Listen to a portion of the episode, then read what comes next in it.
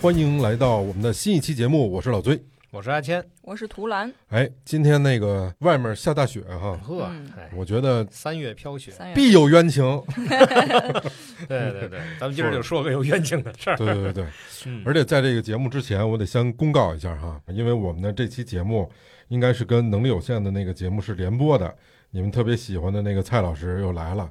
所以大家一定得关注一下我们的这个《异形人》哈，这期节目呢本来是在《异形人》播的，嗯我跟异形蔡老师人是原版是吧？对对对对对，我跟蔡老师在异形人这个平台上有好几十期节目呢，所以大家要是这个疫情期间啊，嗯，闲着没事儿来听听我们，不光是能力有限，异形人也有我们的节目，义是毅力的义，行是行为的行，人是那个行人的人，行人的人，行人的行，行人的人。对对对。嗯，这个还多说一句，咱们这一行人主要聊一什么话题啊？谦儿哥，你给大家介绍介绍，这个一行人啊，本来聊了几个正经的话题，后来越聊越不正经也不。正经了。对，最开始的时候呢，我们是聊跟家电圈相关的话题，嗯跟经济相关的话题，嗯，然后跟这个营销相关的话题没，错，然后呢，也聊一些跟户外相关的话题，没错还有聊一些跟这个四大名著啊《西游记》相关的话题。哎，后来聊着聊着就发现呢，大家对这个神鬼故事比较感兴趣，对对对对。然后对，尤其是神鬼故事里边这个男神女神们之间比较混乱的这些关系比较感兴趣，那聊着聊着就跑偏了。没错，然后一行人的另外一个栏目就叫一行人的这个栏目呢，嗯是聊户外的，主要是户外旅行，哎，对，自驾游、探险。嗯，开始聊的时候还挺正经啊，这个 到处跑怎么回事，自驾游怎么回事，聊着聊着变成无人区啊，无人区，然后什么这个这个女司机就怎么怎么差点死在外边什么男的怎么被抢劫，什么就就这个，没错，没错。比如说怎么去搜救那个神州卫星啊，这都是真事儿啊。那个啊本人上我们这儿来聊的，对，所以呢，就是虽然聊着聊着就开始就跑题，但是呢都是真事儿，没错，哎，《西游记》啊都是真事儿，没错然后之前在能力有限播过一个节目，叫就哪吒那期节目，嗯是谦儿哥跟图兰一块儿说的。对，所以那个后来我们在异星人这边儿呃另另起了一个一个系列，叫算什么神仙。对就所有的中国、外国的，就这些好鸟儿不是好鸟儿的，反正我们都在里面通通的给大家说了一遍。对对对一定都是你不知道的。嗯，所以先小小广告一波哈，嗯，然后关于这必有冤情这事儿呢，就得请我们这个大律师给断断案了。嗯，最近出一什么事儿啊？你们美国那儿又不消停了是吧？你们不是，们他们可不是我们美国 啊，他们美你国不是。跟那儿学的吗？这个是这。前前两天网上有一个呃热点新闻，嗯是说美国一个华裔女性，华裔女博士，女博博士耶鲁大学女博士被被乱枪打死，对被警察乱枪打死在自己家门口。嗯，啊，这个这个新闻可能大家都看过了。嗯，老规矩啊，说这个事儿之前，我们还是把整个事情经过复述一遍。谦儿哥，嗯你熟吧？你你来说说呗。我我是对，只要是故事就熟是吧？咱们先介绍一下图兰得了。嗯，图兰为什么今天能在这儿说这个节目呢？对对对，首先介绍一下图兰的背景啊，那是图兰呢首先是一个大美女，美人儿。嗯、这个大美女呢有一个呃，就可以了，我觉得介绍到这儿。对，图兰是一个法学双硕士学位的一个大美女，嗯她的第一个这个硕士学位呢是读的是呃刑法刑法哎呦，对，然后第二个硕士读的是跟金融相关的法律国际法，然后他是在美国好读的第二个硕士学位，要啊出事儿了和要挣钱都得找他。嗯呃，所以呢，就是我们只要一有这种就是这种跟法律相关的，然后尤其是涉外，哎，尤其是涉外的，嗯就会把他哎呵喽来。然后又跟大家派出图兰啊，对着骂街跟他们，好家伙！上一次咱们说那个王某红的事儿，不是也是图兰说的吗？对对对对对，嗯，对然后咱被骂的够呛，我看。咱咱们还是言归正传啊，言归正传跑太太远了。嗯，呃，咱还是说这个华裔女子被美国警察乱枪打死这个视频。嗯，对这个过程呢，光看视频真的是，太瘆得慌了！哎，对，对非常的惊悚啊！你想，一堆的警察围在，狗，哎，还带着狗围在人家门口，然后门踹门。这女的出来之后，拿着把刀，嗯然后接着晃晃晃，梆梆梆梆就乱枪打死了，嗯真的是离得那么近，乱枪打死。嗯，所以这个事情呢，就引起了咱们国内的很多宝宝这个感觉很恐慌，哎觉得是不是我们华人在国外就是如此不受保护？对，所以呢，这个地方是在发生在什么时候，在什么地点呢？哎是今年的三月三号。哦，中年的事儿，哎，对，嗯，在其实就是现在还是三月份嘛，还是在在本月。然后美国加州圣地亚哥的一个小区里哦，啊，叫小意大利区。然后呢，这个街区呢，其实就在加州嘛，加州的中国人也是比较多的。嗯，然后整个事件的过程啊，其实是呃，在某一个公寓里，这公寓和嗯呃住宅，就美国的住宅分几种啊？嗯一个呢是独栋别墅，嗯，独栋独栋别墅其实也有分为在社区里和不在社社区里两种的，就是我们平时在电视看到那种前后带花园啊、带草地的那种别墅，别墅。就你们家那儿是吧？啊，对这个这种别墅呢，不在社区里的，基本上属于各种费用你自己单交。你比如说水费啊、电费啊、垃垃圾处理啊之类，你自己单交。嗯然后呢，自己管你自己的院子，嗯对吧？什么是砍砍树啊、除除草。嗯但如果你要是在某一个社区里的别墅，嗯那这个社区里边是无业的，嗯然后社区里也有活动中心，嗯也可以游泳啊、健身啊。那这一块儿你就要给社区交物业费，它也有大门儿，也有这个把门儿嗯，集，中管理哈。这是一种。嗯，第二种呢，就是呃咱就分大类了，小类不说了。好的，第二种呢叫公寓，这个公寓是什么呢？就是咱们现在说的，就像咱们平时住这楼楼房，嗯这是叫公寓。公寓几乎就是一定是有物业的，哦，所以物业呢对公寓的管理也是比较严格的。嗯就是你平时能看见好多美剧里边，然后这个一进公寓底下坐一人，嗯还管人拿个钥匙什么的，没漏头就是哎哎，这就是公寓。那这个事儿呢，就发生在一个公寓里。那这个公寓呢，是一个警员去给这五楼五零三一个华裔女子，她音译叫李艳啊，嗯送一份驱逐文件。那，你给说说这驱逐文件是怎么回事？驱逐通知一般就是通知你这个人在限定天数以内必须得从这个房屋里面离开啊，啊，就不允许再赖在这里了。一般来被发这个驱逐通知的，就是咱们国内俗称老赖，哎老赖哦或者钉子户一类的。就是赖赖租金的，或者说这个公寓已经不属于你了，对嗯已经因为其他的原因就卖掉了，不是你的了。嗯，哎，就由警员把这个通知就送他手里。这事儿为什么是警察干呀？这个就是涉及到这个事情之前，可能物业来通知他，就跟他产产生了很很大的冲突。哦，就是最差最差的情况，物业会要警察警察来做。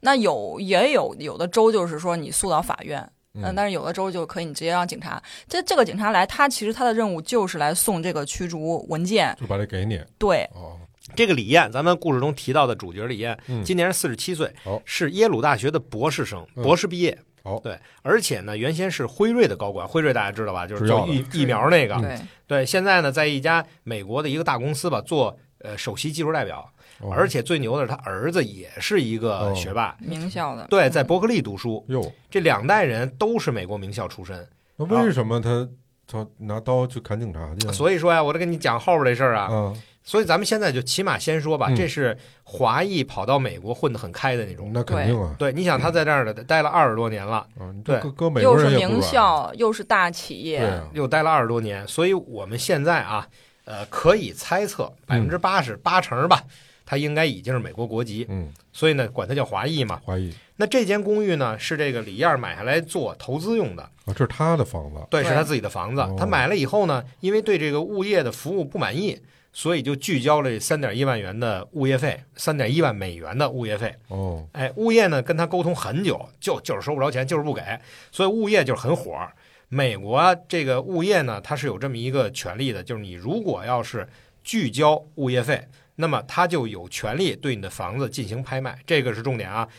这套房子值多少钱呢？在当地应该大概值五十万美金左右。嗯，据说物业拍的比较低，拍了可能也就三十来万。但是呢，对于物业来说够了，反正我够他这钱了哎，正常处理，三点一万够了就行。对所以它是一个正常处理。哎，那剩下这钱怎么办？还给这个人。就是对，物业只是要物业物业费而已。然后物业，比如说我出多少钱，物业可以自己同意是吧？你可以拍卖嘛，没有人再出更高的价钱，在这场拍卖会里你就拿走了，哦就这样。。所以呢，这个李二就不服啊，说我这值五十万元的一个物业，你凭什么三万多？对你为什么三十多万就给我就给我卖了了？？对，所以呢，他就继续住在这个公寓里，还跟这个物业发生了冲突。你想，他本来是投资用的，他又住回来，就相类类似于咱们钉子户吧，嗯，嗯对吧？继续发生冲突。这物业说呢，说在这个警察上门发驱逐令的前一天，他们进行管道维护的时候，这李燕就拿刀威胁过他们，嗯拿着刀啊，嗯就威胁这个这水管工，相当于这美国的水管工在很多的片子里都是很啊嗯，很 hot 的那一个角色是吧？就是拿刀就威胁过你都平常看的什么片儿？我就想问。带番号，周贝那类的，对，啊就是大一般网站看不见？那总之呢，这个李艳呢，就是一名相当彪悍的一一哎一个性格了。所以这里我可以简单跟大家解释一下，他这个欠的物业费三点一万美元，应该不是只欠了一个月的，不会有哪个地方的物业费这么贵是啊，一个月三点儿，他肯定是拖欠了很长一段时间。啊，我记得以前在西雅图那住的公寓，可能一个月物业费就是九十多刀吧，贵的可能有那种上几百刀的，嗯那种就是公寓里面带有这种游泳池啊、健身房啊什么的，就是我各各种这种设施也比较好。但是美国的那个物业可能跟中国的物业就是大家概念不太一样，他们的这个他们叫 HOA，就相当于一个整个呃一个组织，就是他们的权力是非常非常大的，但是他们的提供的服务也是必须得非常全面。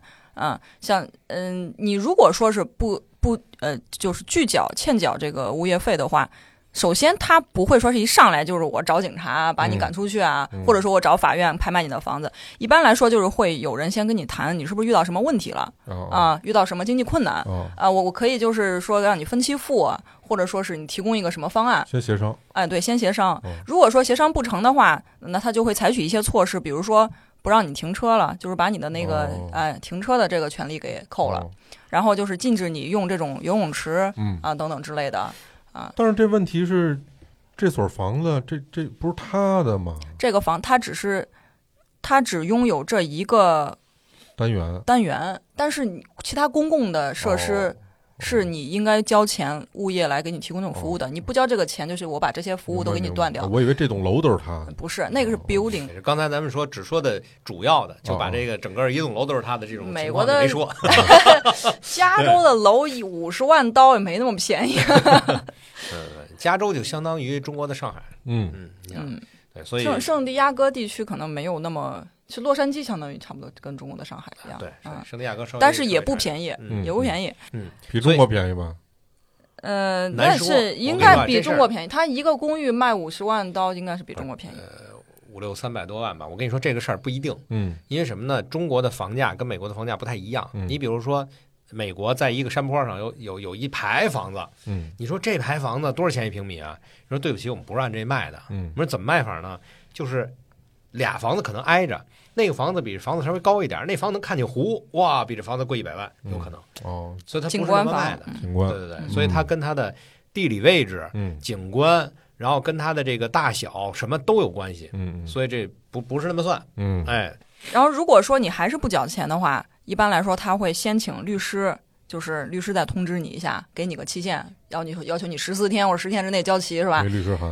对，再不交齐，那就是有的州可能就是你去上法院，让法院拍卖。啊，哦执行这个拍卖程序，哦有的就是让警察来给你递交一个这样的，就刚才说的那个法律文书，就告诉你这个房子已经不属于你了，你得搬出去。那这那这这姐这个实际上不是她有争议吗？她觉得物业提供的服务不对，那你可以去起诉，哦，但是你不应该应该用而且这个三点一万美元，我想他至少要拖好好些个好几个月了，嗯都半年有可能。你这期间完全可以，你我去法院起诉你，你你要提供给我这样那样的服务，而不是说我就站着不走。嗯嗯对，所以就是说，从法律上来讲，物业已经把能走的程序都走完了。对然后现在呢，就是根据法律规定，我就得拍卖你的房子来还我的物业费，并且已经拍卖完了，然后人家钱也给了，现在房子已经不属于你了。已经。不属于你了，嗯。现在得把你撵出去，人家好换主人啊，等我这么算，这姐姐今年应该得四五十了吧？四十七嘛。四十，七。四，十七，嗯。然后来美国二十多年，对，也得相当于头二十年的时候还是在中国是吧？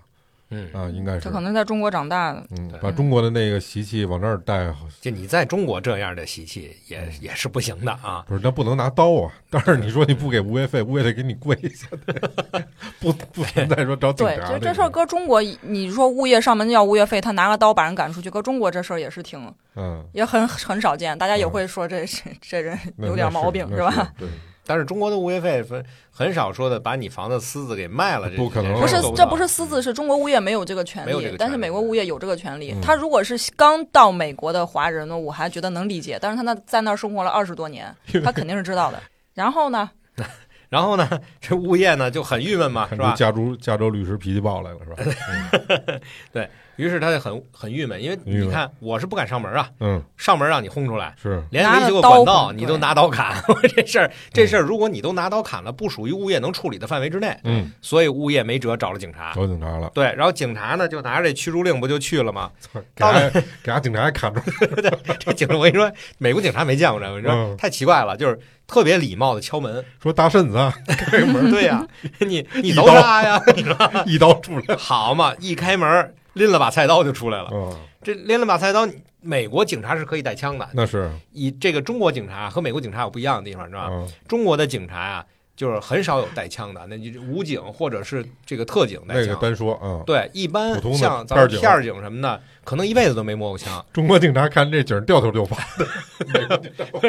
中国中国不，我跟你说啊，这点我得我得我得跟你这个嗯纠正一下，嗯中国跟警美国警犹豫两两秒钟再跑，不一样的地方在哪？从，根本上不一样。哎，中国的警察是为人民服务，哎，对对，他的职责是保护你的安全，并为你服务。嗯，对，但美国警察不是，美国警察是为法律服务，嗯。就是你比如说八八八这个两两波黑帮枪战，嗯，这个美国警察就是我要执行法律，是说你们打完了谁打人了，我要抓他，你知道我犯不上上去跟你们再打，你、嗯。除非你打我，我肯定打你。所以美国警察第一，我要保护自身安全，嗯，而且美国不禁枪，所以美国的警察配枪是是必须的，必须的，因为谁都有可能拿枪啊。嗯，没错，所以只要碰到有可能危害人身健呃人身安全，就是 生命安全，人身健康也不行，危危嗯。有可能威胁到你的嗯，生命安全的，好，那就拿枪，那就不用说了。嗯。所以这警察呢，啪就把枪给掏出来了。但是哦掏出来以后，我觉得这警察是很克制的啊，嗯，他拿着这枪就喊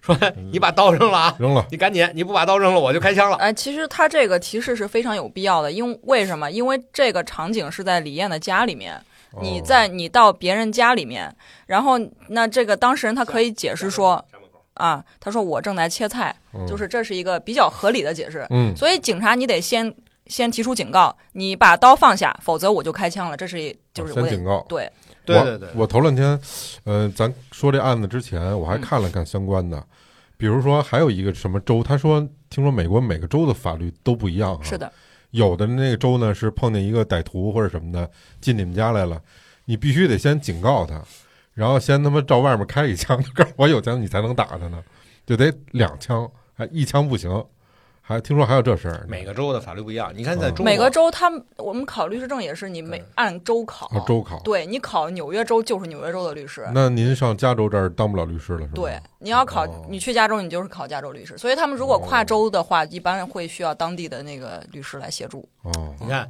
美国英文 United States，嗯，它是一个叫联合联邦。联邦的，嗯哎，，它这个联邦其实，在某种情况下啊，嗯你可以理解为各个小国联合在一起的一个大的国家。嗯嗯，所以它每一个小国有自己的一个法律法律嗯啊，有自己的一个秩序。嗯对，你看，像在中国，其实你看中国是统一的国家哈，那么中国的这个警察拿枪嗯在打罪犯之前，也是要鸣枪示警后才能够对，嗯。直接再再打这个罪犯，嗯。所以第一枪也不能打罪犯，你不能说梆打死，然后梆在你鸣枪示警，不行，就是吧？他尽可能的希望你穷尽了所有可能的措施。最后一步才是对对，你比如说纽约州，刚才你说的例子，纽约州是这样的，就是如果别人袭击你，你可以用同等武力反抗，就是这人拿刀，你可以拿刀，嗯就拿致命武器，你也可以拿致命武器。嗯。啊。除了有一条，就是如果你在家里有人袭击你，你可以就。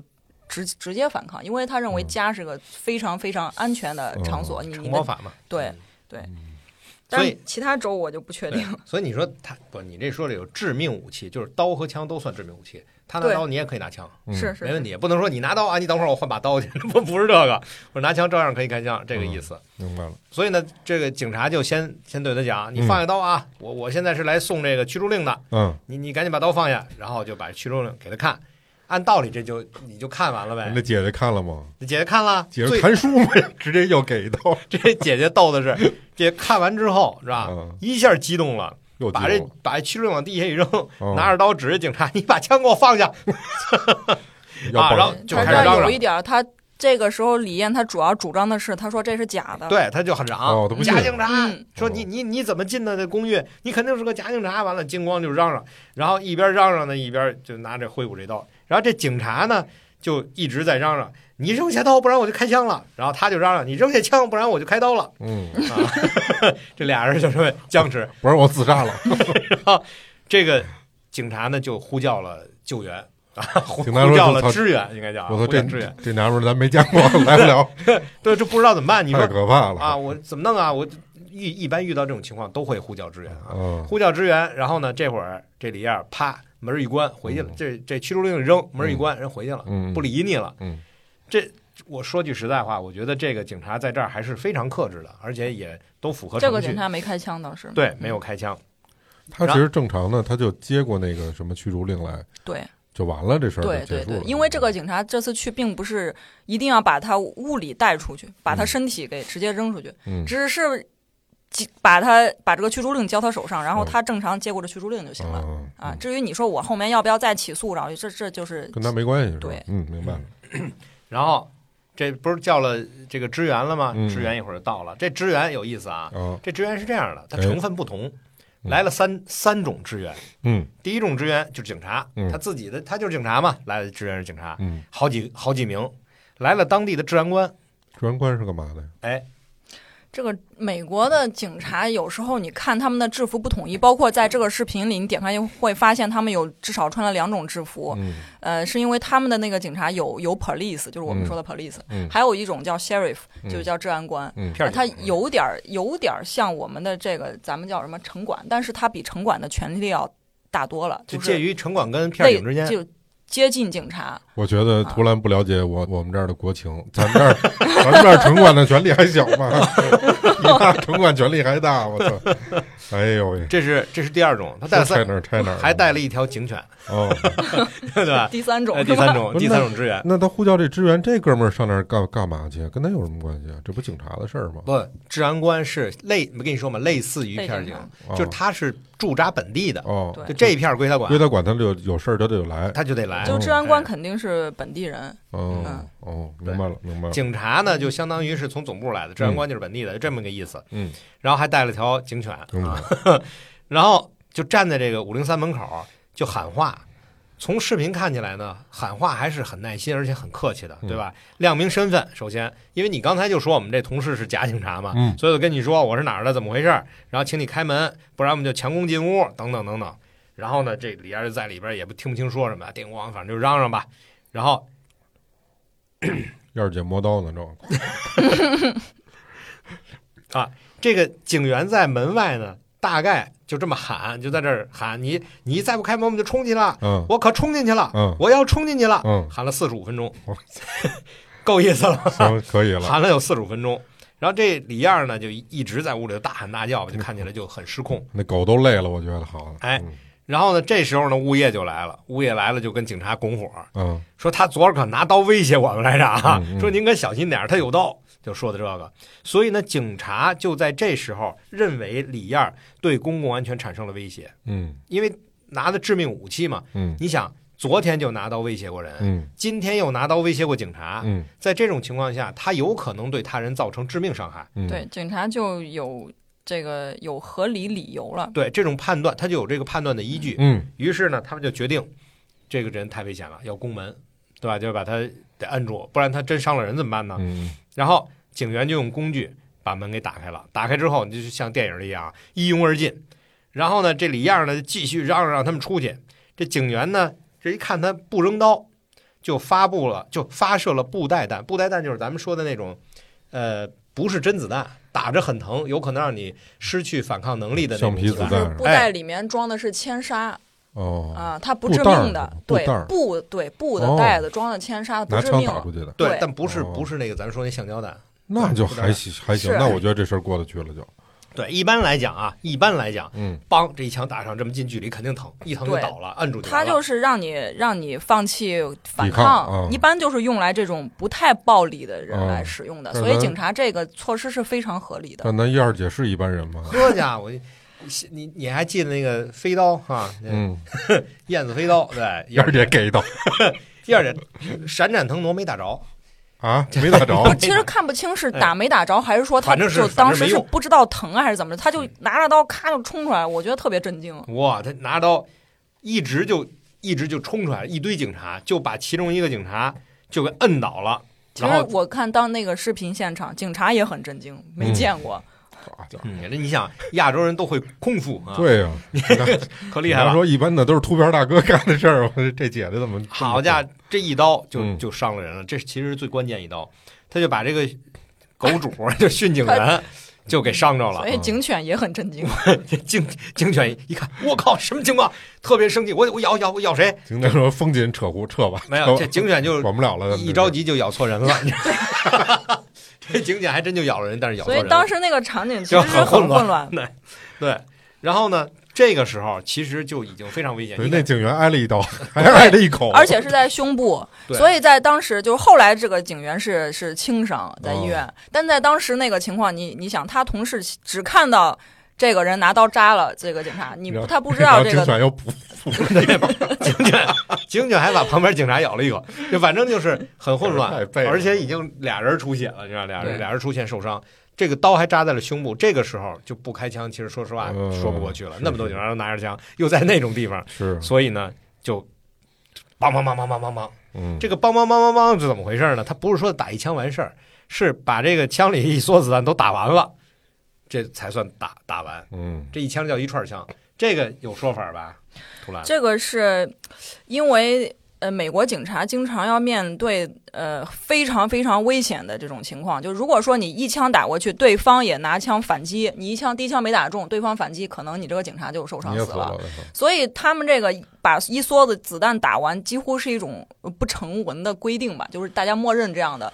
你你这样是最最安全、最能够保护警察的一种方式。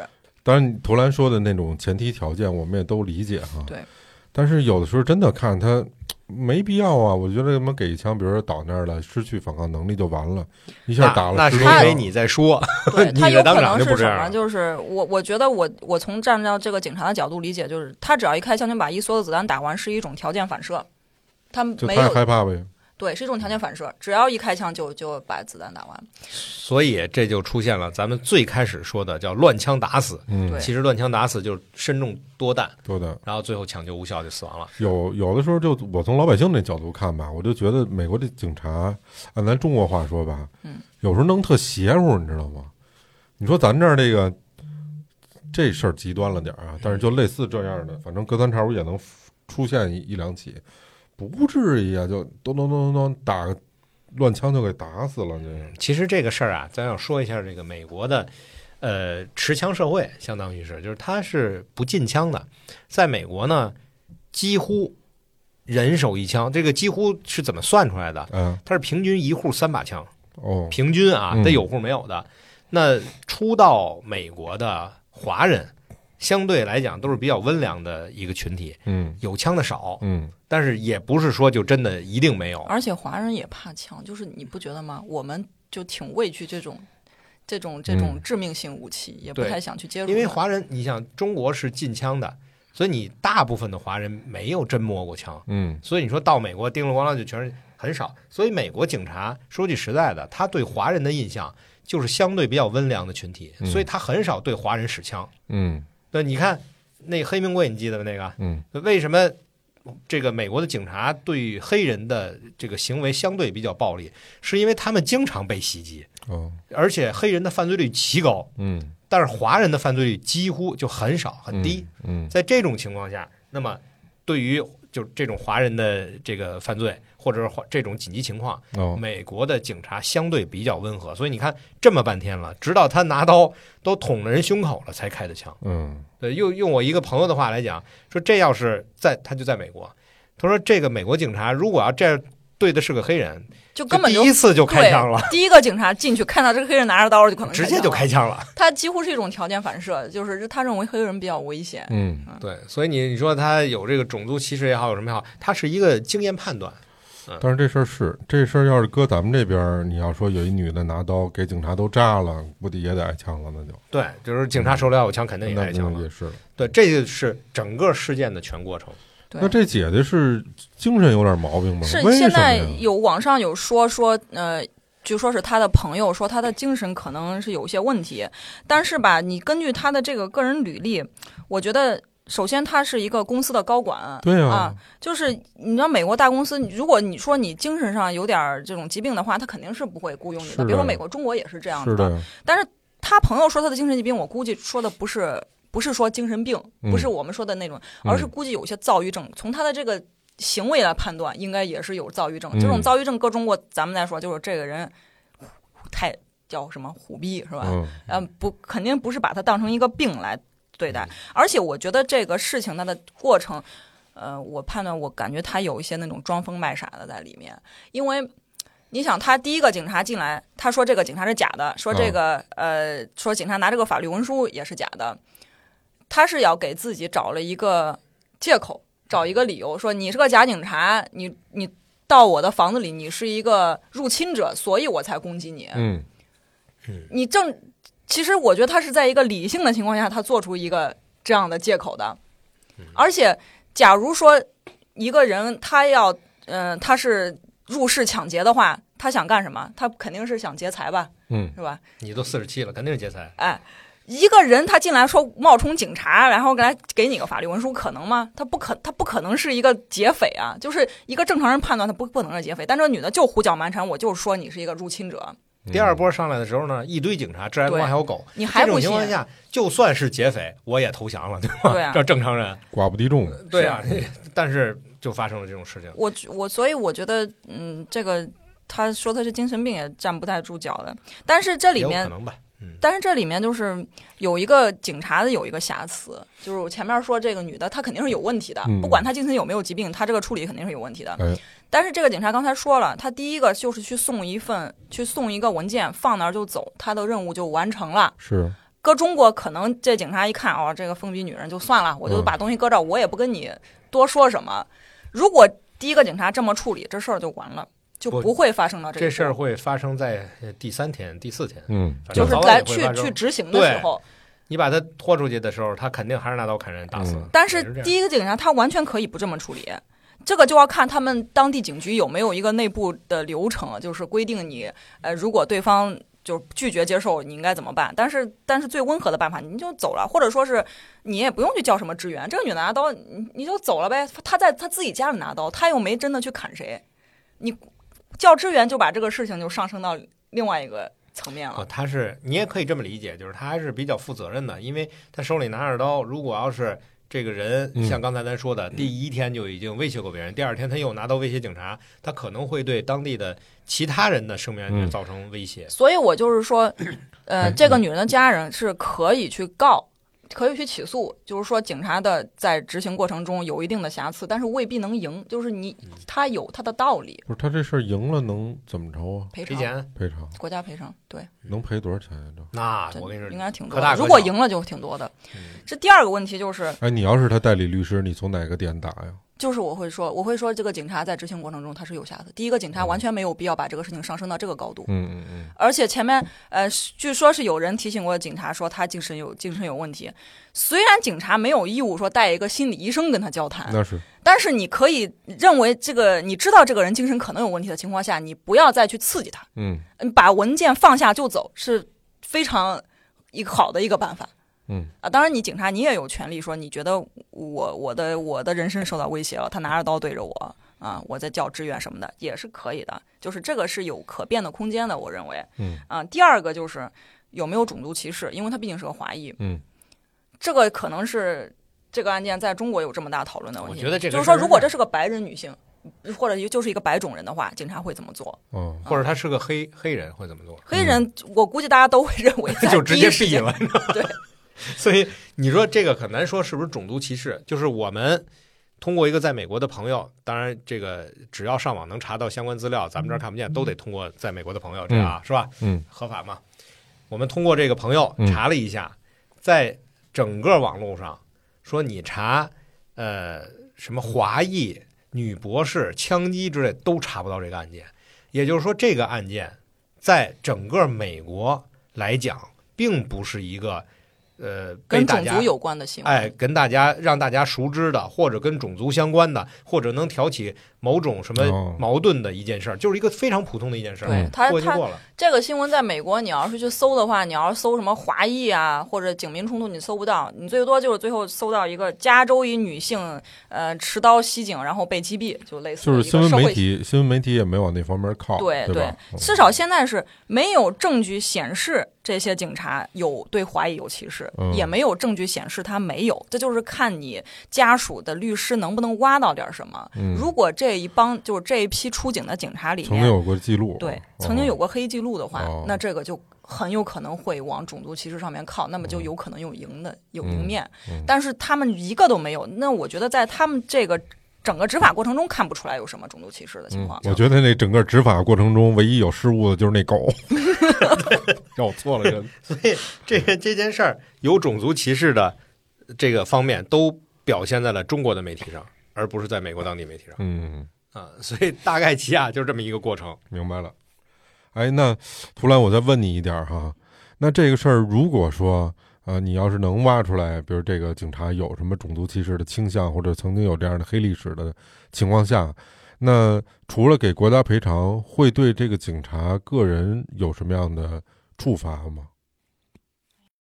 这个就看看当地的这种情况，可没有什么一个一条明文法律怎么规定，但是更更多可能也就是停职几天，没有不会有太严重的处罚，因为整个美国警察，我觉得，嗯，你可以这么看，他们就像一个黑帮组织一样，嗯就是大家都很互相罩着。嗯，这个警察处罚他是他的上级警官来处理，如果说不是，那他会不会涉及到，比如说执法过当啊这种？会有，会有。那当然，法院有可能这么判决你。你说就他对内部的这个警察怎么处罚？就是内部警局对这种处处罚一般来说是比较轻的，嗯，你就是嗯自己人罩着自己人那种感觉。嗯，我就既是裁判又是运动员，你这意思是吧？这个这个就跟呃，就是美国警察整个的成立的过程跟中国警察就不一样了，它是个它是个两种两种体系吧。嗯这么说吧，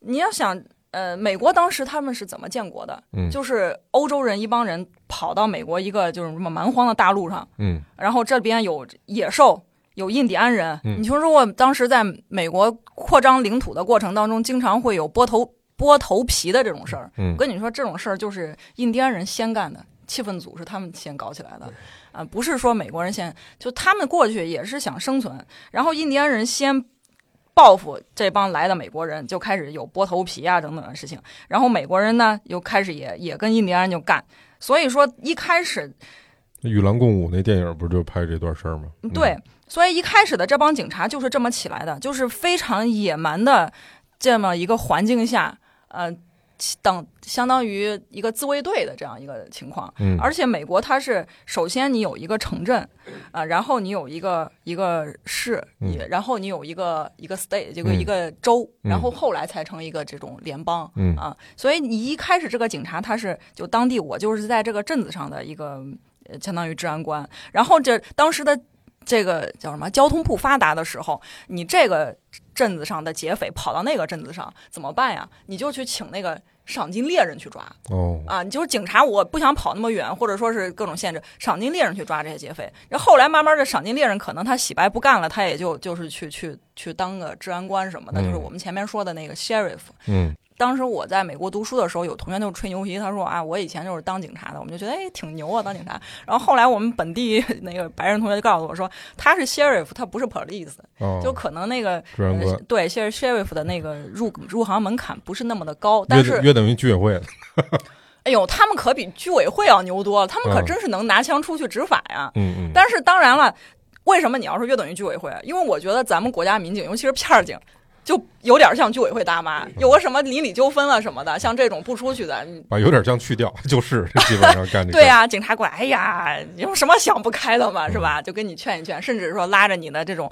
领导啊、老师啊过来劝劝你。嗯，一般来说晓之以不情，动之以理对。，所以就是我，但是他们的那种，不管是治安官还是警察，就就跟我们的这种居委会可真不是一回事儿。他们上来就是从暴力中来到暴力中去，然后当时赏金猎人那个年代过去之后吧。呃，所谓的这个法治时代降临是随着什么？是随着他们交通越来越发达了，就大家都连成一片了，城市连起来了，然后这个东海岸和西海岸也有这种公路了，它整个才是有这种法治国家了。嗯，特别像咱们这儿那流动小商贩。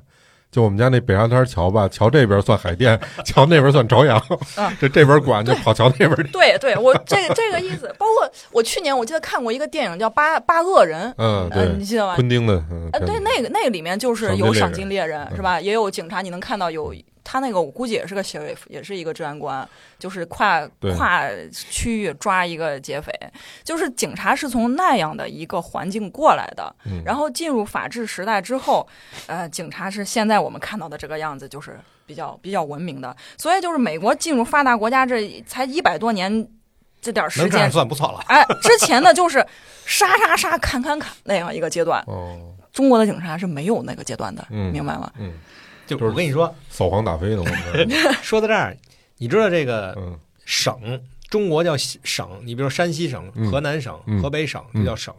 在这个美国叫州，是对吧？你是华盛顿州啊，你还是这个加州啊，在英文里头也是不一样的。在英文里头，省 province 嗯是到中国肯定是用这个词，嗯但是在那儿就是 United States States 嗯这两个有这俩字儿什么不一样，你知道吗嗯？嗯这 States 本身就是有自治的一个区域的意思，就是类似于一个小国家。哦，但是 province 什么意思呢？是被统治的，嗯就是直接管理的。嗯所以你看，在中国的所有的省是归中央管的，对，所以你们都是中央下面的下属的嗯一个行政级别。但是在美国，它不是，它是州有自己的立法院，州有自己的法律，州有自己乱七八糟都有，除了军队 是吧？除了核弹是是您的这个国家管哈，嗯嗯有很多，当然在法律上有一层一层的，嗯但是它自治的这个范围特别大。嗯所以有的时候你你总统拿州长没辙，就在这儿呢，就它是不一样的一个一个历史严格，对，是这么来的。哎，我前一段时间看了一个美剧啊，嗯就是好像奈飞拍的，那叫《黄石》那美剧。哦，我看过一两集，一两集，嗯他那里面那个人，他是畜牧协会的一个警员，他怎么协会上面还有个警员呀？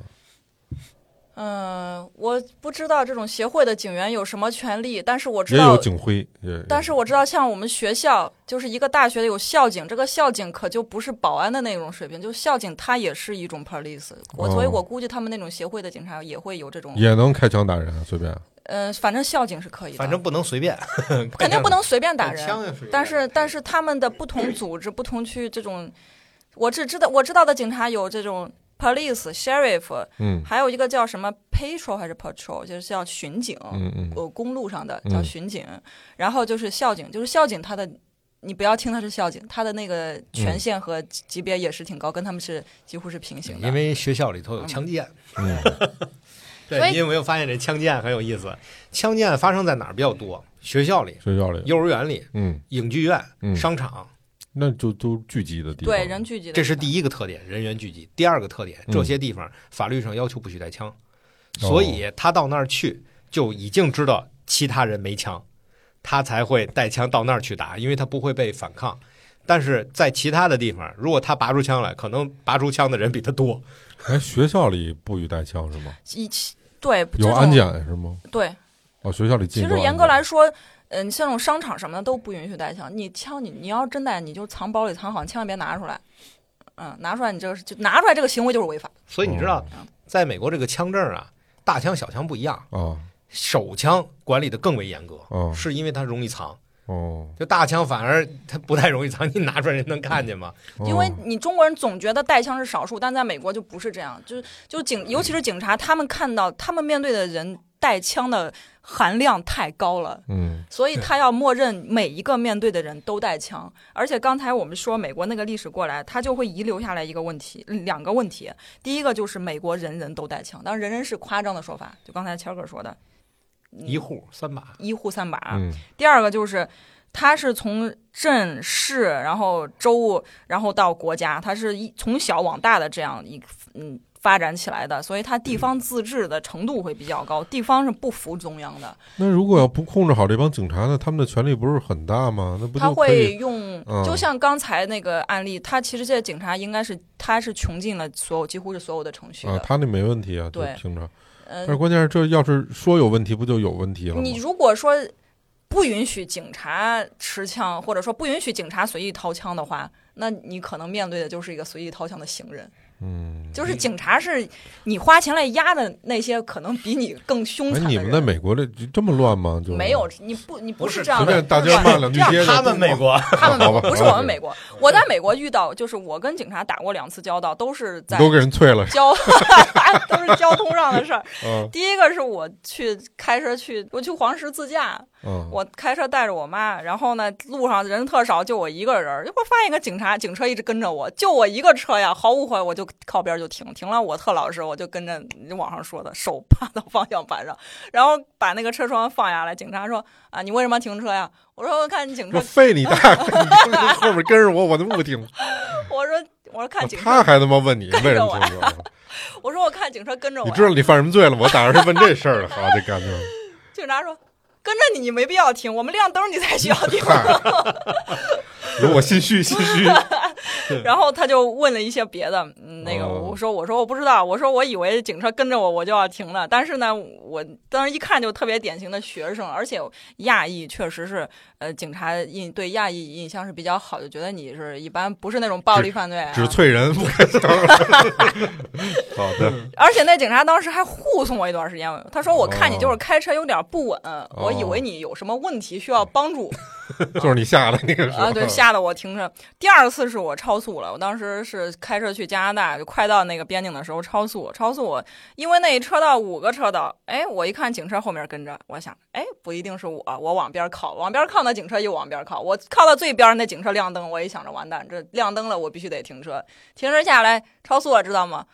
啊，不不不行。超速了，给你开个罚单。好家伙，罚单两百刀，很贵的。所以就是他们老说，哎，美国人开车都很规矩，啊，这规矩我觉得是罚出来的。对，美国没有像你想象的那么呃夸张。大部分警察他对于良民都是非常的 nice，非常和善的。嗯，对，其实没没有说夸张那么夸张。所以说那个警，我说我刚才说那个车靠边儿，我就把手放方向盘上，就是为了让警察知道我没有带拿枪嗯啊，你那个车里，因为你车你可能放在你的这个什么兜里面呀，或者放在副驾呀什么的，你一定要把手放到非常明白的位置。我没有在任何一个情况下可能会触碰到枪，就给他一个非常明确的表示。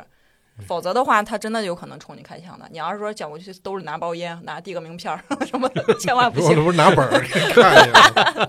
不是他让你拿你再拿，就是基本上属于就是他一他一叫你停车，比如一闪灯一停车，对，他呢就是走过来的时候他都扶着腰，哎晃晃悠悠的，扶着腰其实是扶着枪。告告诉你有对对，但是他没掏枪，你知道？嗯这个时候你就把手放在他能看见的地方，你比如说你就放方向盘上，没问题。嗯。然后如果说 警察都掏出枪指你，你下车，这个时候你就要一定要把手举起来，对，然后手在脸前面这么下来，你知道吗？不然的话就很危险。别来劲，要不就成理解了。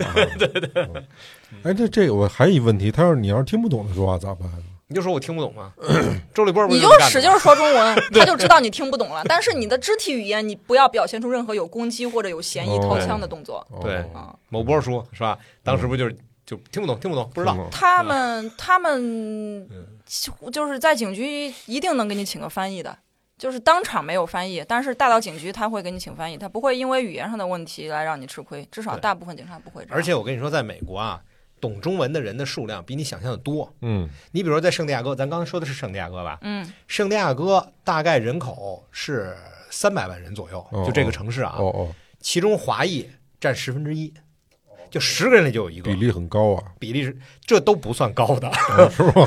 还有更高对，的还有更更高的多了去了。哦。所以你你像洛杉矶、旧金山、纽约的华人比例都比这个，圣地亚哥不是一个华人很多的地方。对，然后包括西雅图啊，都嗯。都很高，就华人比例都很高。嗯。你比如说你到呃美国几大机场，嗯。咱一共是三大国际机场吧，最大的，呃塔科马是一个，然后那个啊西部洛杉矶。啊洛杉矶算一个，嗯。就等等吧，西部就有三大机场。嗯这几大金机场啊，旧金山算一个三大。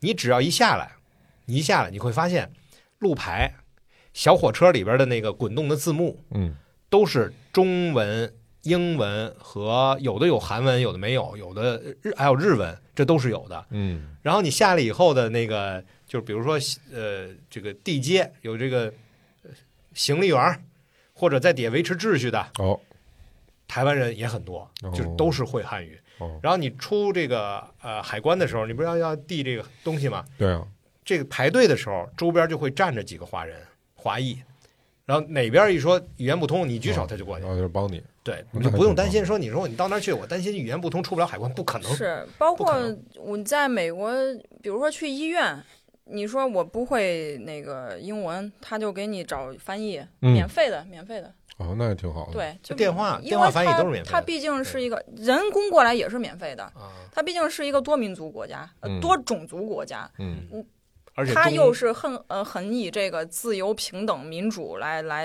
标榜标榜自己，他就不会说让你因为这些语言上的差距来吃亏。嗯，不是那个美国身份可以买吗？可以。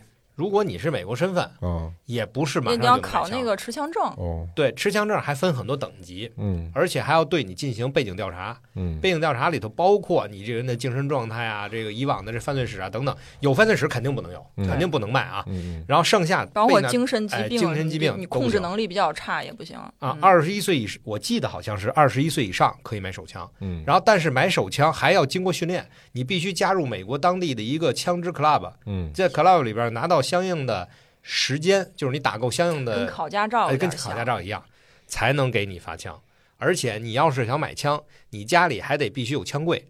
所谓的枪柜，就是要储，就要搁这个枪，要搁这个枪的地方。这个枪柜还必须得在有砖墙或水泥墙的这地方，因为美国的那个木质的房间比较多，哦你必须得有一个就是不不那么轻易被人能劈开拿走的一么一地方搁枪柜。哦，然后枪柜还得规定这个密码都谁知道，这管理其实还是比较严格的。但是呢，这个手枪呢，因为比较容易随身携带，管理就更严格。那你持枪证的人的审查也更严格。嗯美国有一次，我不知道你们有没有看过那视频啊？就有一个视频是一个残疾人，然后呢，这个有一个年轻的一对男女把车停进残疾人的那个停车位，他就跟那个开车的是那女的，他就跟那女的说说这是一个残疾人停车位，你你的车不应该停在这儿，应该停到别的地儿去。这女的就骂他，白人啊，哦都是白人啊。哦然后女的骂他，完了以后那她男朋友从店里买东西就出来了，出来以后就推这残疾人，就就流氓嘛，啪给残疾人推一跟头，残疾人掏出枪一枪给他毙了，哎呦，然后最后判的就是那正当防卫。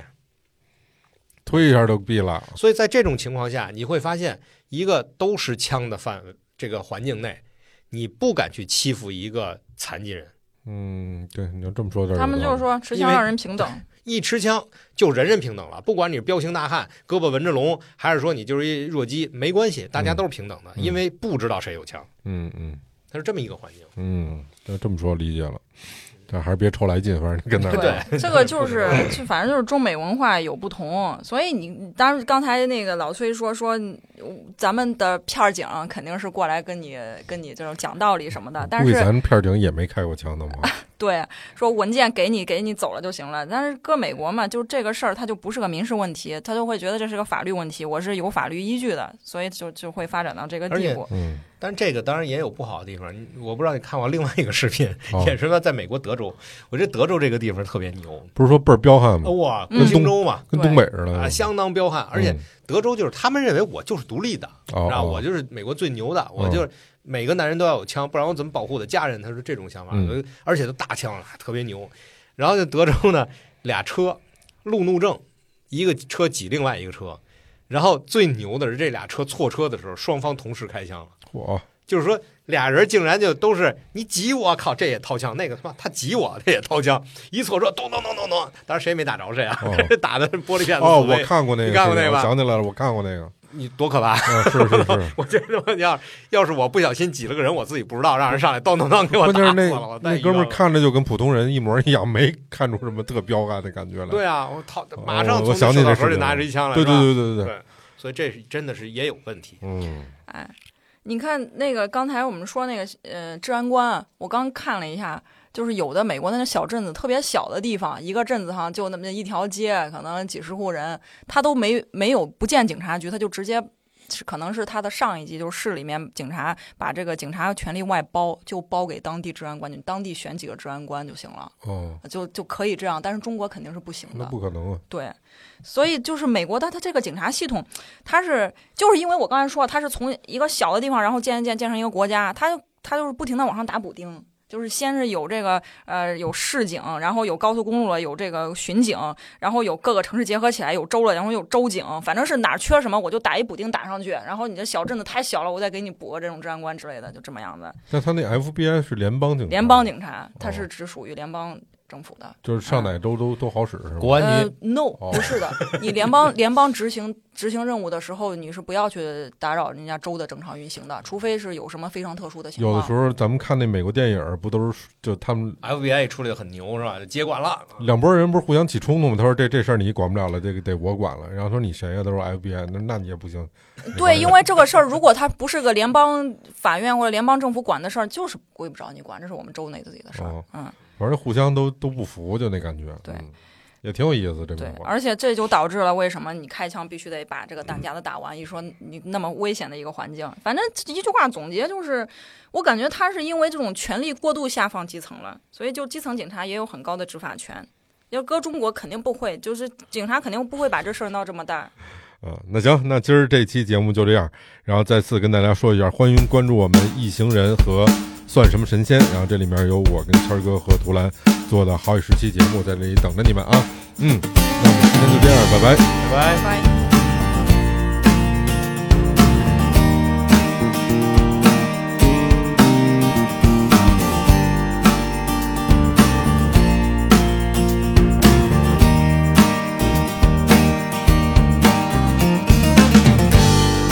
欲望还想